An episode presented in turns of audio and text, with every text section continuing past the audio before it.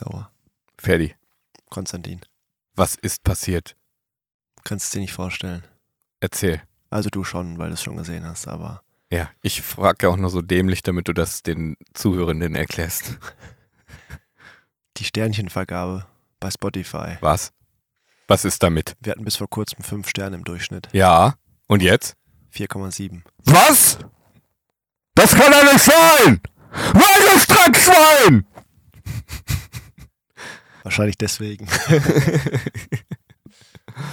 4,7, kannst du dir das vorstellen? Was für eine Unverschämtheit. Ja, äh, du hast es mir berichtet. Dir war das aufgefallen, dass bei Spotify, also wir waren ja der beliebteste Podcast bei Spotify, ne? Der Mit Welt. fünf Sternen Ja. der Welt. Keiner war beliebter. Ja. ja. Und Aber jetzt. wir waren perfekt. Also wir sind perfekt Ja. und es wurde auch dementsprechend da so dargestellt. Ja. Und dann 4,7, weil irgendjemand dann wahrscheinlich nur so ein, zwei Sterne und dann. Wahrscheinlich hat er sich vertan und hat das gedacht, das wären Schulnoten. Aber es sieht halt echt scheiße aus jetzt. Ja. Also es kann ja keiner ernst wirklich meinen, dass das hier scheiße ist. Was machen wir jetzt damit? Bestrafen, denke ich. Ja? Ja. Und Und weil wir den einen nicht finden, alle. ja. ja, oder okay, halt, nee, gefällt mir. Kollektivstrafe, ja, Ja. gefällt mir. und dafür Mal bist du hart zuständig. durchgreifen. Ja, Ja. Deswegen haben wir uns überlegt, dass wir die Qualität des Podcasts steigern, indem wir jetzt Werbung einblenden. Damit ihr auch ein bisschen mehr Vielfalt habt, ein bisschen mehr darauf hingewiesen werdet, was es noch so gibt, was man äh, vielleicht sich hier und da, also dass man darauf aufmerksam gemacht wird, wofür man noch so investieren könnte und was man sich noch so kaufen könnte, damit das Leben besser wird. Und damit wir, also wir quasi euer Leben bereichern mit dem, worauf wir euch aufmerksam machen und ihr dann ein besseres Leben habt durch uns, also dank uns. Und das macht den Podcast dann auch besser. Alleine, die, Ist das- ist alleine das- die Erklärung war schon eine Bestrafung. Warum? Ja, weil es so kompliziert ist. Und weil jeder merkt, dass wir sie eigentlich veräppeln wollen. Übrigens, apropos Werbung. Der Toni Biaci Bayernbrunn. Bestes Wasser durch uns für die Menschen abgefüllt. Damit gewährleisten wir die Sicherheit der Grundversorgung. Toni Biaci. Als ich gerade zu dir gefahren bin, mit dem Rad, bin ich an so Werbewänden vorbeigefahren, diese digitalen, die jetzt immer an so Kreuzungen stehen und einen ganz gut catchen, so, ne? Mhm. Und dann ist mir eingefallen, nachdem ich sie echt immer so betrachtet habe wie so ein Lemming, dass das echt krasse Manipulation ist. Denn die Schweine, die streuen unter die Werbung ja so Allgemeinwissensfragen, wie zum Beispiel, wie viel Fläche nimmt Bochum in ganz Deutschland oder von ganz Deutschland ein? Mhm. Übrigens 0,4 Prozent, wie ich vorhin gelernt habe, als Mhm. ich drüben an dem Exzenterhaus da Ja, stand. okay, da. Ja. Oder äh, wer sind die größten Reisproduzenten der Welt? Kann man sich vorstellen. China auf eins mit knapp 200 Millionen Tonnen und dicht gefolgt von Indien. Und dann dachte ich so, diese Schweine, das werden die garantiert herausgefunden haben, dass so Allgemeinwissensfragen, wo also einfach so ein bisschen Wiss Wissen rausgespreadet wird, die Leute, die also an den Ampeln stehen, da gezielter hinschauen und die Werbung also noch besser Eintritt erhält in die Ja. Gehirne, ins Unterbewusstsein der Menschen. Ja. Dieses Blickficken. ja. Diese kleinen Schweinchen, die manipulieren uns mit Allgemeinwissenssachen. Zwei Sachen fallen mir dazu ein. Ich weiß noch, in meiner Ausbildung als Mediengestalter in Bild und Ton in der Berufsschule hatten wir Medienwirtschaft als Fach. Und da haben wir ähm, uns die Sendung Galileo angeguckt. Und Galileo, ich weiß nicht, ob es das immer noch gibt auf Pro7, ähm, macht so einen auf Wissenssendung, aber das sind alles von der Lobby quasi bezahlte Beiträge. Also ähm, das heißt nicht, dass die, dass die konkret Werbung für ein Produkt machen, aber sie stellen halt Sachen dar und ähm, ich sag mal, stellen sie auch in ein bestimmtes Licht der Aufmerksamkeit und so. Also sie sind nicht gänzlich unkritisch, aber eben auch nicht rein wissenschaftlich, so, weißt du? Und wenn dann zum Beispiel die Palmölindustrie oder irgendein, keine Ahnung, äh, irgendeine Firma oder so sagt, ja, aber Palmöl ist so in Verruf geraten oder so, das müssen wir mal besser abbilden, dann gehen die zu solchen Sendungen und bezahlen quasi das, das Format oder die Produktionsfirma beziehungsweise den Sender, um das dafür dann oder darüber eine Art in Anführungsstrichen Reportage gemacht wird. Und das ist das Geile. Wir glauben nämlich, dass es dann eine Das ist eine, eine Wissenschaftssendung objektive. Eine objektive Arschlecken, Leute. ja, ich meine, wie kommst du sonst auch in das Unternehmen rein? Das Unternehmen wird ja nicht sagen, ja klar, kommt rein, um uns zu zerreißen. Ja, exakt. So, das ist das eine. Und das zweite, was mir einfällt zum Thema Information und Werbung. Vielleicht haben wir das auch schon mal erzählt oder angesprochen. Georg Milzner in seinem Buch Wir sind überall nur nicht bei uns Da erzählt er in einem Kapitel über ähm, Informationen. Ganz früher war es natürlich dann dementsprechend sehr wichtig, wenn man eine Information dann irgendwie erhalten hatte und dann hat die jemand mit einer Postkutsche über Kilometer gebracht und das ist Tage später angekommen oder so. Da war das sehr wichtig. Hm, heutzutage sind wir so überhäuft mit Informationen, also du gehst halt raus und siehst ungefragt diese Werbung. Oder keine Ahnung, ganz andere Werbungen, die auf dich einprasseln und Informationen und Schilder und hier und da. Und äh, das ist quasi eine Informationsflut, die dich einerseits natürlich in Anführungsstrichen überfordert und auf der anderen Seite auch normal geworden ist und dich aber nach wie vor beeinflusst. Nicht umsonst geben Konzerne halt so und so viele Millionen jährlich für Werbung aus. Ne? Also man fragt sich dann, warum muss denn Coca-Cola eigentlich noch die WM sponsern oder so? Aber es ist halt einfach fucking wichtig äh, marketingpsychologisch ne? oder wirtschaftspsychologisch so. Ne? Äh, übrigens ein, ein Ausdruck, der aus zwei Sachen zusammengesetzt ist, die mir überhaupt nicht gefallen. Also genauso wie Wirtschaftspsychologie, genauso wie Lebensmittelindustrie. Zwei Wörter, die nichts miteinander zu tun haben sollten. Aber wie auch immer, auf jeden Fall gilt es dann eben darum, wichtige Informationen für sich rauszufiltern, diese Kompetenz zu haben. Da fällt mir noch zu ein, auch was Georg Milzner schreibt. Aber da sagt er doch, das geht nicht. Es ist sehr schwer, genau. Ja. Und was er auch schreibt, ist, äh, dass der Mensch quasi auch so angelegt ist, wenn er jetzt irgendwie Informationen kriegt darüber, über irgendwelche Problemzustände zum Beispiel, dass er das dann eigentlich lösen will. Aber wir kriegen ja Nachrichten von der ganzen Welt und können das nicht lösen. Also du guckst dir die Tagesschau an und da wird selten darüber berichtet, wie toll jetzt irgendwas ist, sondern was so gerade passiert und meistens was auch an Scheiße passiert. Und dann äh, kriegst du natürlich kognitive Dissonanzen, ne? Und willst, also ist jetzt kein bewusster Prozess, dass du sagst, ich fahre jetzt nach Afrika und helfe da und da oder ich will jetzt in das Erdbebengebiet und keine Ahnung was, ne? Aber äh, das löst halt was bei dir aus und du kannst aber nichts daran ändern, weil du halt hier bist und Ja. nicht in China oder Ja, ja. ja, und die Art und Weise, wie die Informationen äh, auf uns einprasseln, ist halt jedes Mal so Alarmzustand. Ne? Also ist jedes Mal so ein kleines bisschen Weltuntergang. ja. Und deswegen fällt es dem Körper auch so schwer, sich davon so Abstand zu nehmen. Ne? Genau, es löst trotzdem irgendwas aus. Und zusätzlich machen wir es ja nicht besser, wenn wir dann regelmäßig nach unserem Handy greifen und auch noch irgendwie Instagram Ja, und durchscrollen. immer wieder, oder? immer wieder ist irgendwas rot und da steht irgendwie eine Zahl und immer Ja. wieder ist irgendwie ein neuer, neuer Reiz. Und da sagte Mare, Maren Urner, die hat mal ein Buch geschrieben, da, die, die guckt so ein bisschen aus Journalistenperspektive drauf, Hm. auf die äh, äh, Infowelt und so. Äh, Wenn ich das äh, einigermaßen richtig zitiere jetzt, da sagt die, die wertvollste Ressource des 21. Jahrhunderts ist die Aufmerksamkeit. Also Ja. unsere. Hat Milzner auch gesagt. Ja, genau. Also das, äh, das, das zu gewinnen. Ich meine, jeder kämpft ja drum, ne? Hm. Jeder kämpft drum, ne? Ja, voll. Mit den Ja. Likes sammeln und so, ne? Aber das ist ja diese oberflächliche Aufmerksamkeit, die Nicht wahrscheinlich nicht reicht, ne? Sondern eigentlich braucht es halt wirklich dieses Interesse, diese Zuwendung ähm, in die Tiefe so ein bisschen und nicht dieses oberflächliche. Danke, dass du mich äh, likest, weil ich hier eine tolle Leistung. Ja, du musst ja immer erstmal die Aufmerksamkeit kriegen, damit eine Information überhaupt mal nur ein paar Millisekunden im Köpfchen bleibt, also sensorisches Gedächtnis. Und dann braucht es Bedeutung. Wenn es dann Bedeutung bekommt, so, Mhm. dann rutscht eine Instanz oder zwei halt weiter, bis sie abgespeichert werden. So. Mhm. Aber bei dieser riesen Masse an musst du Reizen. ja immer stärker, musst du ja immer stärker auffallen als Reiz. Ja, Es muss ja immer krasser werden und Ja. deswegen wird es auch immer krasser, immer bunter, immer heftiger und wir bilden immer mehr Toleranzen. Also jetzt kriegst du den einen Krieg, der ist krass, jetzt kriegst du dann was weiß ich, dann sind ja überall noch Kriege. So Türkei, Erdbeben, heftig, ja, krass, so viel tausend Menschen gestorben. Ja. Das ist jetzt schon ganz schön heftig. ja. Das ist der Krieg schon so ein bisschen, also wir bilden so Toleranzen, das ist so richtig heftig bitter. Und wenn du überlegst, in Voll. welchen, welchen Gebieten wir überall immer nach Aufmerksamkeit kämpfen, ähm, Schule. Die Lehrkraft braucht die Aufmerksamkeit der Kinder und der Jugendlichen, weil Mhm. sonst nichts gelernt wird. Mhm. Äh, Medien natürlich, klar. Politik. Also die kleinen Parteien kämpfen um die Aufmerksamkeit, weil die Größen haben mehr Kohle. Die werden es natürlich wesentlich leichter haben, ihr, ihr Zeug zu streuen. Und, und dann gehen wir jetzt mal auf ganz andere Ebene. Wir selber, unsere Aufmerksamkeit. Dann hast du mal so einen ruhigen Sonntag. Und was du eigentlich nur haben möchtest, ist die Aufmerksamkeit deiner eigenen, deines Ichs für den Moment Für dich. für dich selbst. Ja, oder für das Drumherum. Genau, für Mhm. dich irgendwie, ja. Es ist Wahnsinn, ne? Es Ja. ist ein einziger, ich sag mal in Anführungsstrichen, Kampf, so, ne? Erinnerst du dich noch an das Kapitel in einem der Arno Grun Bücher, wo er von diesen Reizen spricht oder schreibt?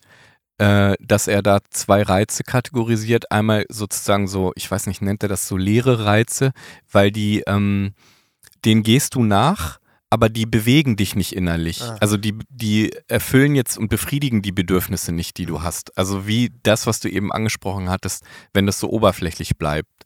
Und da würden jetzt manche Leute sagen, ja, das ist die, die Konditionierung und so, dass man nach seinem Handy, ähm, sein Handy greift und wieder erneut bei Instagram oder so guckt, ne?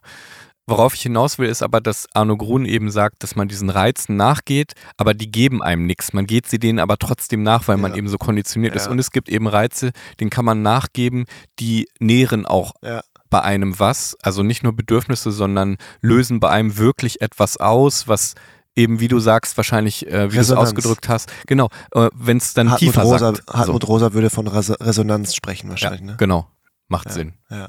Und wie du aber auch gesagt hast, dass es halt zwei Etagen tiefer rutscht, so, weil weil es dich wirklich innerlich berührt Mhm. und nicht nur oberflächlich dich Mhm. irgendwie an der Nase rumführt. Bei Dreisat gibt es einen klasse Film, dreieinhalb Stunden lang, Herr Bachmann und seine Klasse. Da wird, da wird ein Lehrer äh, irgendwo in Hessen, ähm, Stadt Allendorf, glaube ich, heißt dieses Örtchen, Mhm. ähm, sechste Klasse und die Kamera hält einfach drauf. Und erlebt, wie dieser, äh, man erlebt, wie dieser Mann, ein fast 65-jähriger Lehrer, einfach mit den Kindern umgeht. Wahnsinn. So ein ganz besonderer Mensch. Kann ich dir echt nur empfehlen, mal anzugucken. Wenn du mal viel Zeit hast, Was ist das für ein Typ? musst du dir angucken. Willst du nicht keine Worte drüber verlieren? Er ist, ja, der hat sich, der ist, der ruht ganz gut in sich, hat, glaube ich, die eine oder andere Sache schon erlebt und betrachtet die Kinder mit einer gewissen und lässt fünf mal gerade sein lassen und so. Und wenn wir jetzt so über Reizflut und so denken äh, oder, oder, oder sprechen und Resonanz, also was berührt, heftig. Klingt spannend. Und alleine schon dreieinhalb Stunden. Und gerade wenn so Sachen momentan lang sind, habe ich immer Respekt vor, weil, Ja. ich denke, weil ich immer denke, boah, die trauen sich was. Ja. Das passt gar nicht zum Ja. Trend. Auf, Trend ist so ein Reel von, von 20 Sekunden. ja, so, bloß nicht zu 12 lang, weil Sekunden. sonst wird es weggeskippt und nicht die Aufmerksamkeit nicht mehr ge gehalten. wird nicht auf, aufrechterhalten, so volitionsmäßig. Ich bleib dran und mache und überdauere. Also ich habe Persistenz da so drin in meiner Aktion. Mhm. Aber dieser Film, dreieinhalb Stunden, oder auch wenn wir diesen, wenn wir diese Wil- Wilden System Talks haben, Mhm. von einer Stunde 30 oder Stunde 45, Mhm. eigentlich viel zu lang für heute. So. Mhm. Aber machen es ja extra, ne? Aber vielleicht äh, kommen wir mal zurück zu, Ja, zu der, mit dieser, mit dieser Bewertung. Das heißt also, wir äh, sind nur noch 4,7 Sternchen wert. Ja, Und äh, kannst du dir vorstellen, was man bei uns als wirklich schlecht wahrnehmen könnte? Weil Bewertung ist ja erstmal was recht Subjektives. Darüber würde ich gerne danach sprechen. Weil wenn wir jetzt über GfK sprechen und so, und wir sagen, da ist was gut oder nicht. oh, das ich- ist doch ich jetzt- total subjektiv. Wenn ich, wenn ich jetzt sagen Jetzt. würde, ähm, ja, ja, klar, es ist subjektiv. Na klar, es ist super subjektiv. Und, und dass man das mal unterscheidet. GfK, da, da können wir ja technisch mal drüber sprechen. Und das, Ja. da bist du ja Experte im Sinne von, ähm, wenn ich jetzt zum Beispiel irgendeine Handlung habe, also mal angenommen, es hört uns jemand mhm. und da sagt jetzt jemand, ähm, der Podcast ist scheiße. Mhm. Oder da sagt jemand, ich finde den Podcast nicht gut. Oder mir gefällt er nicht. Ist ja ein Mhm. Unterschied. Ja, voll. Ja, das eine ist eine Ich-Aussage, also ich bleibe bei mir, dass es mir nicht so gefällt. Und dann könnte ich ja sagen, was es bei mir auslöst, ne? Also, keine Ahnung, zum Beispiel der Kay, der rülpst. Äh, nee, der Ferdi, der rülpst immer so viel. der Ferdi, der rülpst immer so viel, das stört mich, weil ich Wert lege auf, ähm, keine Ahnung, Manieren oder was. Das Ästhetik. wäre jetzt oberflächlich, ne? Aber du weißt, was ich meine. Äh, oder, aber, also, das könnte ich ja dann äußern, wenn ich aber, genau, wenn ich aber sage, das ist schlecht oder das ist scheiße oder so, mh, dann bleibt es ja eine Bewertung, die gar nicht erklärt, warum überhaupt. Und das finde ich immer so das Ding. Sag mir doch, worum es dir geht. Also, und das gilt auch für mich. Nicht einfach nur sagen, das ist doch total scheiße, sondern sag mir doch, was, was das bei dir ausgelöst hat oder sowas, ne? So, äh, nee, das hat mir nicht gefallen, weil irgendwie war mir das zu lang und da wird mir zu viel, keine Ahnung, selbst das könnte man ja sagen, dass man sagt, da wird mir zu viel um den heißen Brei geredet oder es ist mir zu ausschweifend, ich kann nicht folgen oder es wird mir zu schnell geredet oder sowas, weißt du? Das wären, wären ja so Sachen, wo ich sagen kann, ah, alles klar, so, ne? Mhm. Weil man, ich glaube, darüber haben wir auch schon mal gesprochen. Wenn wir jetzt in der Schule sind, mal angenommen, du bist Kunstlehrerin, Mhm. Konstantin, malt jetzt ein Kind ein Bild und äh, zeigt es dir. Und du sagst dann, das ist ein schönes Bild. Ja. Würdest du eigentlich nicht machen wollen, ne? Nee, Du hatten wir ja halt- schon mal drüber genau. gesprochen. Ich würde sagen, wenn es mir gefällt, dass es mir gefällt. Ja. Und dann würdest du halt auch sagen, warum? Weil die Farben dir gefallen oder die das Kontraste, Motiv das oder Motiv genau, oder ja, dass, dass mich das anspricht, dass Ja. das irgendwie resoniert bei Ja. mir. Also äh, das Bild ist ein Reiz für mich, der mich bewegt, Ja. wirklich. Ja. Und wenn ich, ähm, da hatten wir ja auch schon, ich glaube, etliche Beispiele hier diskutiert. Wenn ich sage, oh, das hast du aber toll gemacht, besteht halt die Gefahr, dass dieses Kind konditioniert wird dahingehend, oh, ich habe was Tolles gemacht und habe Lob bekommen und Anerkennung, dann mache ich das jetzt halt immer wieder. So, und es geht gar nicht darum, was das Bild eigentlich bei mir auslöst, sondern ich will irgendwie, keine Ahnung, Produktivität belohnen oder sowas, ne? Und dann entfremden wir uns schon wieder so ein bisschen, so ein Stück weit. Und jetzt werden vielleicht viele denken, ja, nein, aber das ist doch ganz normal. Ja, normal im Sinne von üblich. Aber eigentlich ist es, also Rosenberg sagt ja auch, Strafe ist scheiße, Lob ist aber auch scheiße. So, ne? Sondern die Wertung in sich ist, ist halt, kann zu etwas Schlechtem, in Anführungsstrichen zu, witzig, dass ich dann selber werte, aber um es zu erklären halt, Ja. ne? Also der Begriff gewaltfreie Kommunikation setzt ja auch schon, ist ja auch schon eine Wertung Mhm. sozusagen, ne? Dass es dann zu etwas führt, was wir eigentlich nicht wollen. Nämlich Anpassungen dahingehend, dass ich das mache, um deine Anerkennung oder deine Liebe zu bekommen. Aber ich will die aber unabhängig davon. Ich will die, ich möchte die Zuneigung, die Zuwendung, die Liebe bekommen, unabhängig von Bedingungen, also bedingungslos geliebt werden. Und das wollen wir alle. Da bin ich der festen Überzeugung. Ja. Das wollen wir alle. Und weil das nicht gelingt und in vielen Erziehungsstilen und Vita, Vitas, Vitum, Viten nicht der Fall war, entstehen eben solche Leute, die dann Krieg führen müssen oder das kompensieren müssen, indem sie andere überfallen und Größe und Macht ausüben und sowas. Also äh, im Sinne von Arno Grun äh, Eroberungsfeldzüge begehen, um das zu kompensieren. Aber es wird nie das kompensieren, weil sie werden deswegen vielleicht geachtet und Leute haben Angst vor ihnen, aber trotzdem ersetzt es diese Liebe nicht, die gefehlt hat. What the fuck? Und so kannst du ja dann sagen, dass dieses Bild nicht die Eigenschaft gut besitzen kann. Also das ist eher, das ist, wäre eine, ich glaube, man würde sagen, eine Attribuierung. Du attribuierst so entsprechend und sagst Mhm. halt, das findest du gut. Aber das Bild hat Eigenschaften wie, was weiß ich, das und das Format, die und die Farbe, ne, äh, 2D, 3D, wie auch immer. Genauso wie unser Podcast hat eben auch nicht äh, die Eigenschaft gut oder schlecht haben kann, weil es halt eine subjektive ähm, Wahrnehmung von jemandem ist oder ein Urteil der ist, so eine, so eine Attribuierung. Ähm, und dementsprechend kann man eigentlich sagen, dass die 4,7 Sterne okay sind für uns. Rein theoretisch. Wir finden es natürlich unter aller Sau. Ja, also wirklich schlimm. Ja. Was macht das mit dir? Was löst es bei dir aus? Die 4,7 Sterne. ja. Ich habe direkt daran gedacht, was wir mit dem Podcast machen. ja. Einstampfen. Nein, was wir dann in Aber der nächsten ist doch- Folge machen. Es ist, also ich meine, wir, wir äh, nehmen es ja mit Humor und sowas, ne? Und es äh, trifft uns jetzt nicht hart, das ist logisch. Dennoch reden wir hier jetzt drüber, ne? Also, weil, Weil, wir, so weil wir aber bei den fünf Sternen auch sehr viel darüber gesprochen haben und damals uns deutlich gemacht haben, oder ich glaube, ich versucht habe, dir zu erklären, dass wir der beste Podcast der Welt sind. ja, es war halt witzig, ne? Weil es keiner besser sein konnte, weil mehr als fünf Sterne im Schnitt kannst du nicht haben. Dann kannst du natürlich ankommen, ja, aber ihr habt nicht so viele äh, Urteile wie andere. Mhm. Verpisst euch, ist scheißegal, der Mittelwert geht nicht höher. Wir waren das im Maximum, wir hatten den Deckeneffekt. Aber worüber wir auch nochmal sprechen könnten, und das finde ich geht auch vor den GFK, äh, äh, ist ja GFK-Style, hast du ja gerade auch angefangen im Kleinen. Was mich wirklich anwidert, ist die, die Gesellschaft, und wir haben ja beim letzten Mal über Facebook, Twitter und so gesprochen, dass wir ständig urteilen. Mhm. Also ständig sagen, das ist gut oder das ist schlecht und, und wir auch davon ausgehen und immer so ein Stück weit unterstelle ich jetzt uns mal oder vielen von uns, Mhm. auf der Suche nach Bestätigung sind. Also wenn ich was nicht gut finde Mhm. äh, und sage halt, das ist so kacke, dann erwarte ich, dass das andere auch so Ja, sehen. Weißt du, was ich meine? Ja.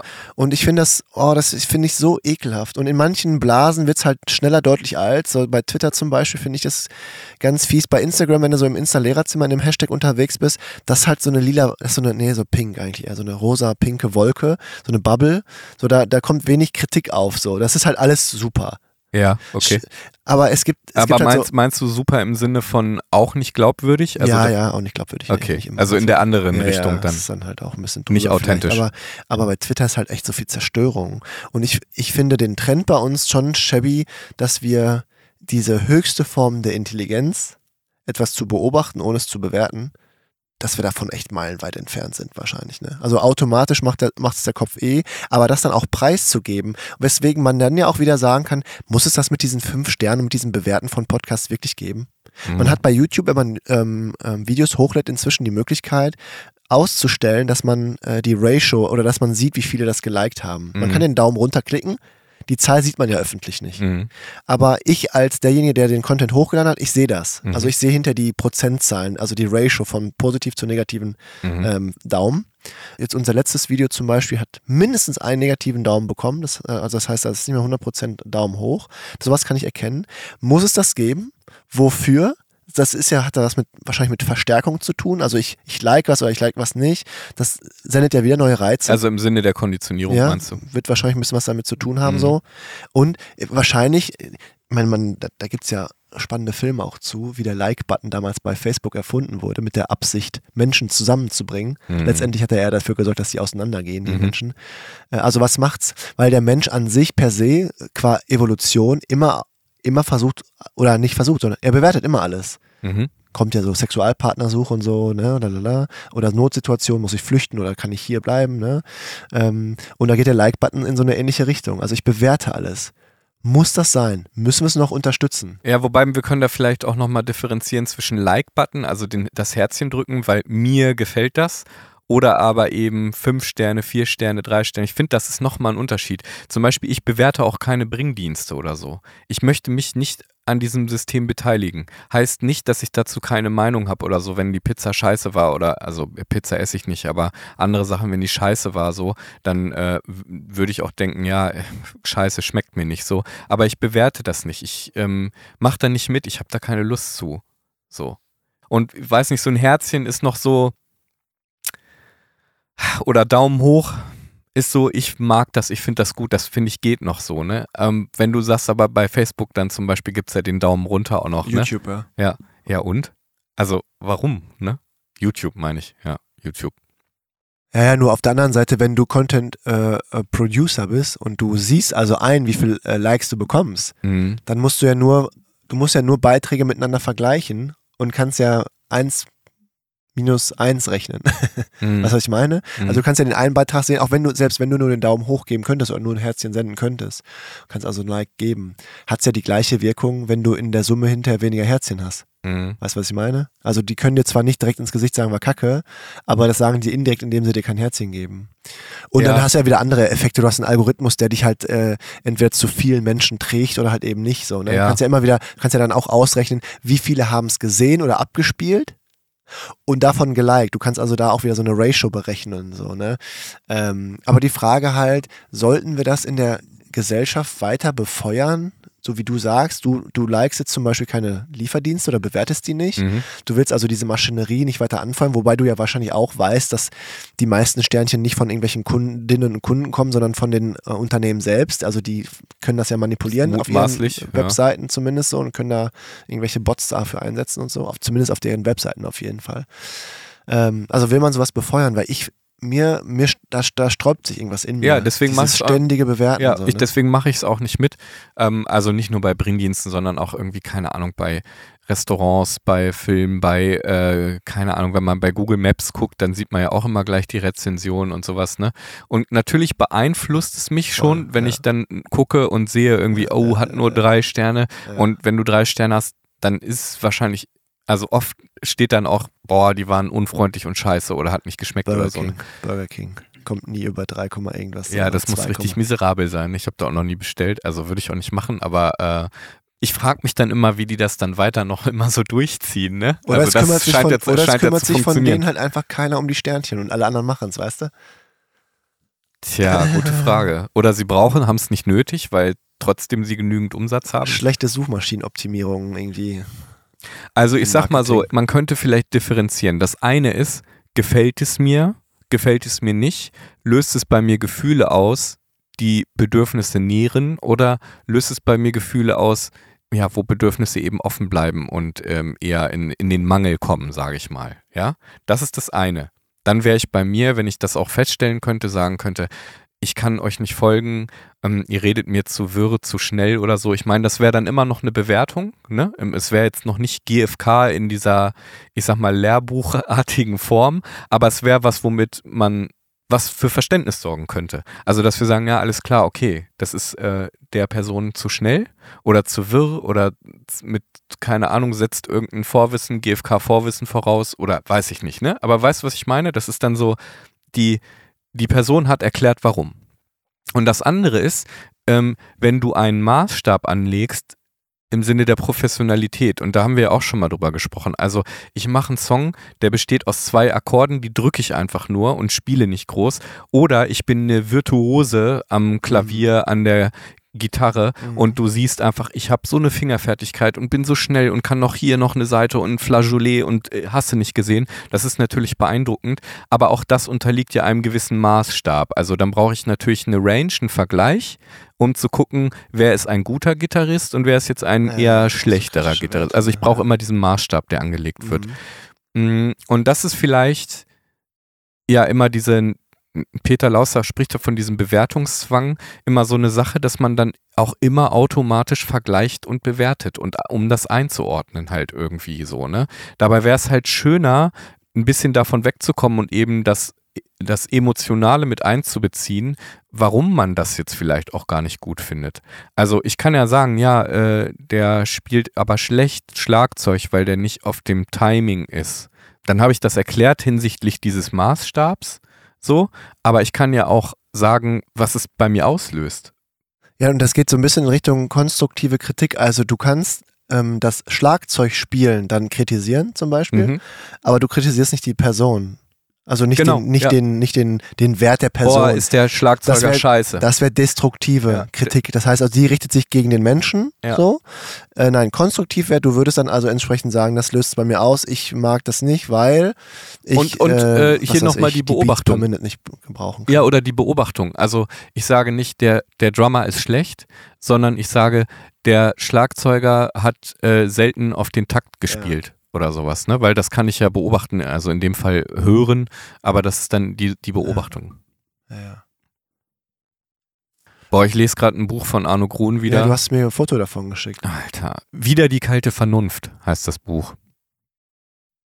Alter. Ja, sagt ja schon alles. Der stellt eine These auf, dass bei den Menschen also der holt wirklich weit aus mhm. und geht auch auf Geschichte ein, auf Steinzeit, auf, also das ist so interdisziplinär, weißt du? Mhm.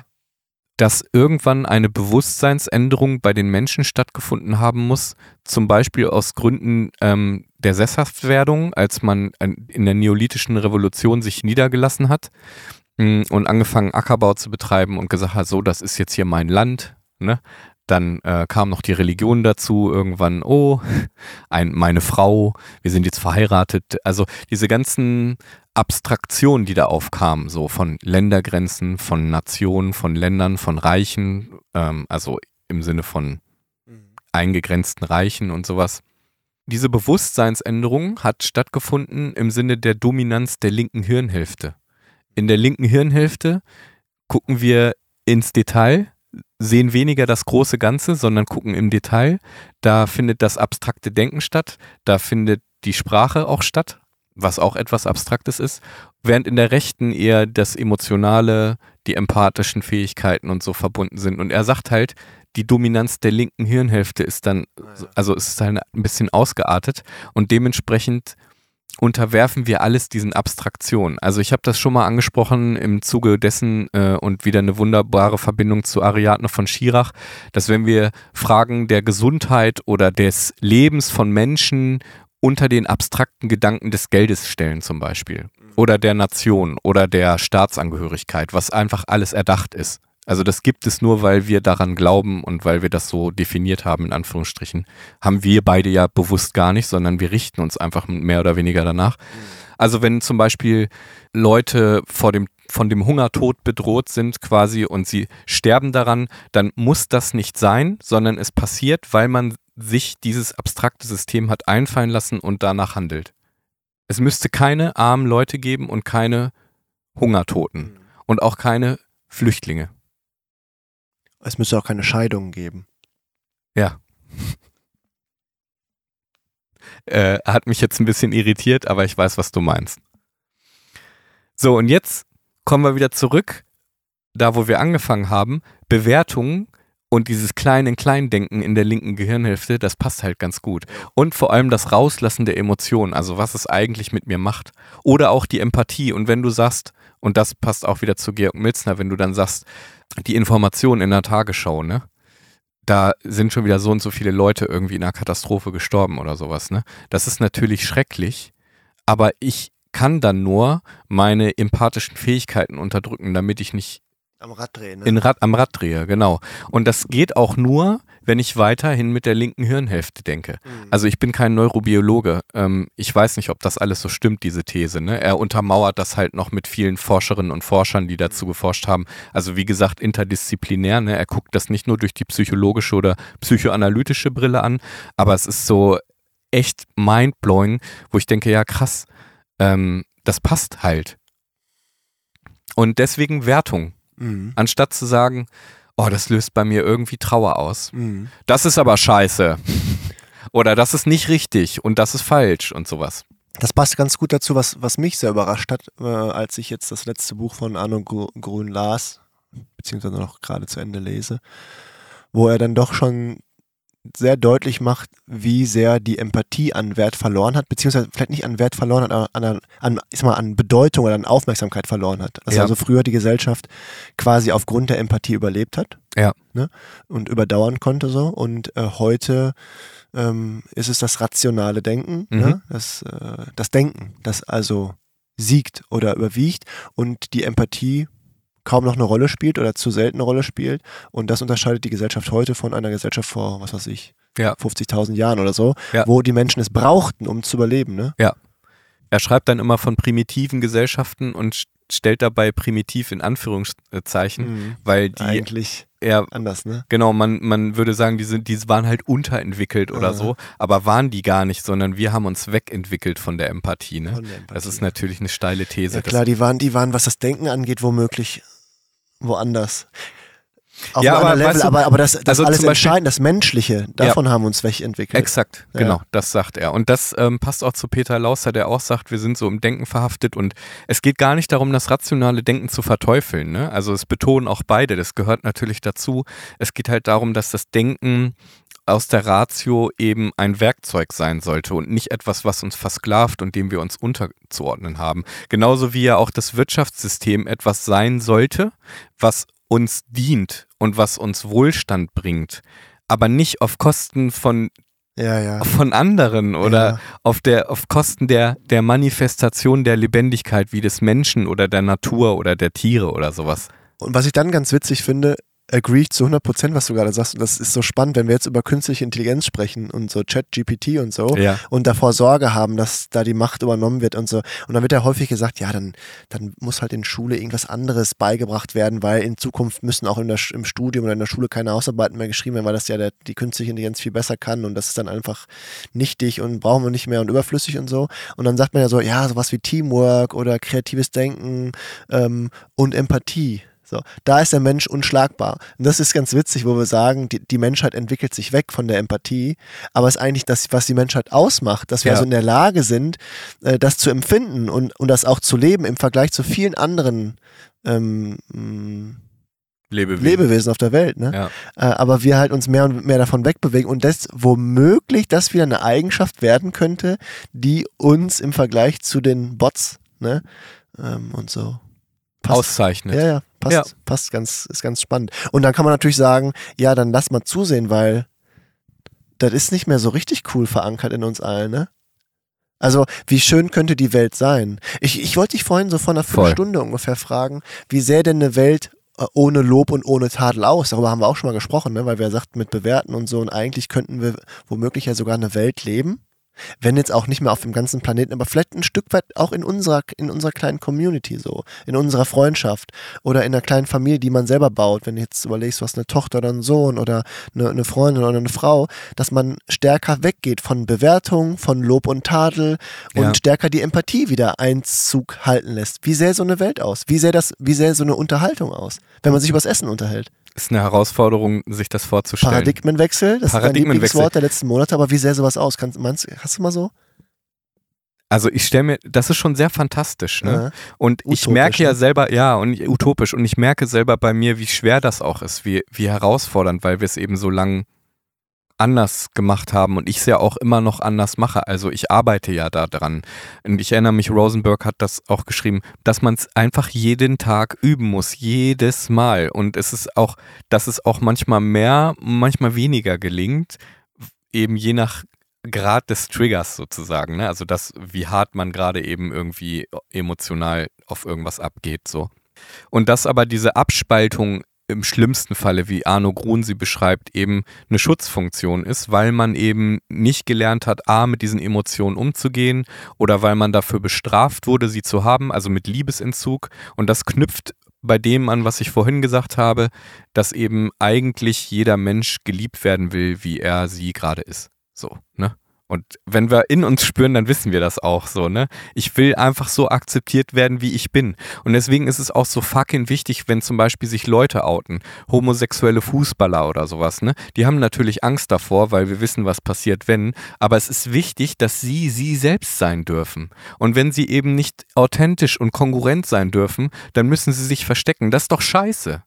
Oder, keine Ahnung, wenn wir jetzt im Iran in den Iran gucken, wo diese feministische Revolution gerade abgeht, so, ne? Die wollen einfach selbstbestimmt leben, so. Ja, das ist doch eine, eine Selbstverständlichkeit. Ah, Aber das ist keine Selbstverständlichkeit, Leute. Hier im Übrigen auch nicht. Wir brauchen auch nicht so tun. Noch nicht mal vor 100 Jahren wurden hier Leute einfach mal abgemetzelt, so, weißt du? Ja, Frauen durften nicht wählen oder so, ne? Bis Ja. vor kurzem in der Schweiz. ne? Ja. Also, und wir sind da auch lange noch nicht am Ende. Nee. So, lange noch nicht. Und deswegen äh, muss es auch immer so weitergehen. Aber es gibt halt Leute, die haben da Angst vor, vor dieser Veränderung und äh, weil sie Angst haben, ihre Privilegien zu verlieren. Ich habe schon tausendmal gesagt, so, es geht aber immer weiter und das auch völlig zu Recht. Die Frage ist, wie? Und die Frage ist, wie gestalten wir unser Miteinander dabei? So, das ist die Frage. Und da ist GFK einfach ein geeignetes Tool für natürlich eine Haltung, die sich erlernen lässt oder die man erlernen muss, aber auch, wenn ich dann im Konflikt bin, kann ich versuchen,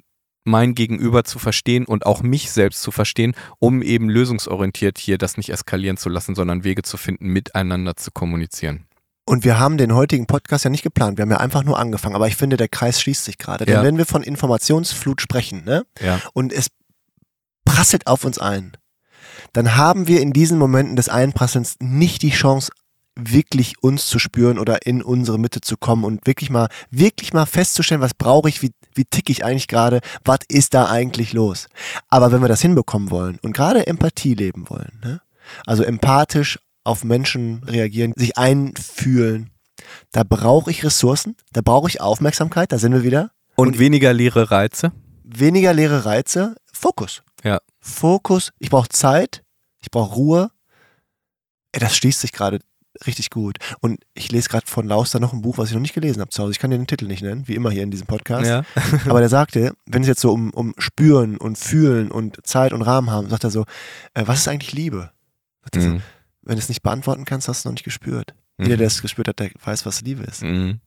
Und dann weißt du auch, was Empathie ist. Du weißt in der Unterhaltung, wenn du jemanden neben dir sitzen hast, der in der Lage ist, sich einzufühlen. So. Ja. Geil. Das war eine richtig schöne Folge. Die hat mir richtig, richtig viel Spaß gemacht. Ich danke dir. Danke dir. Haben wir eigentlich gesungen? Wir haben nicht gesungen. Nein, dann ne? singen wir jetzt zweimal.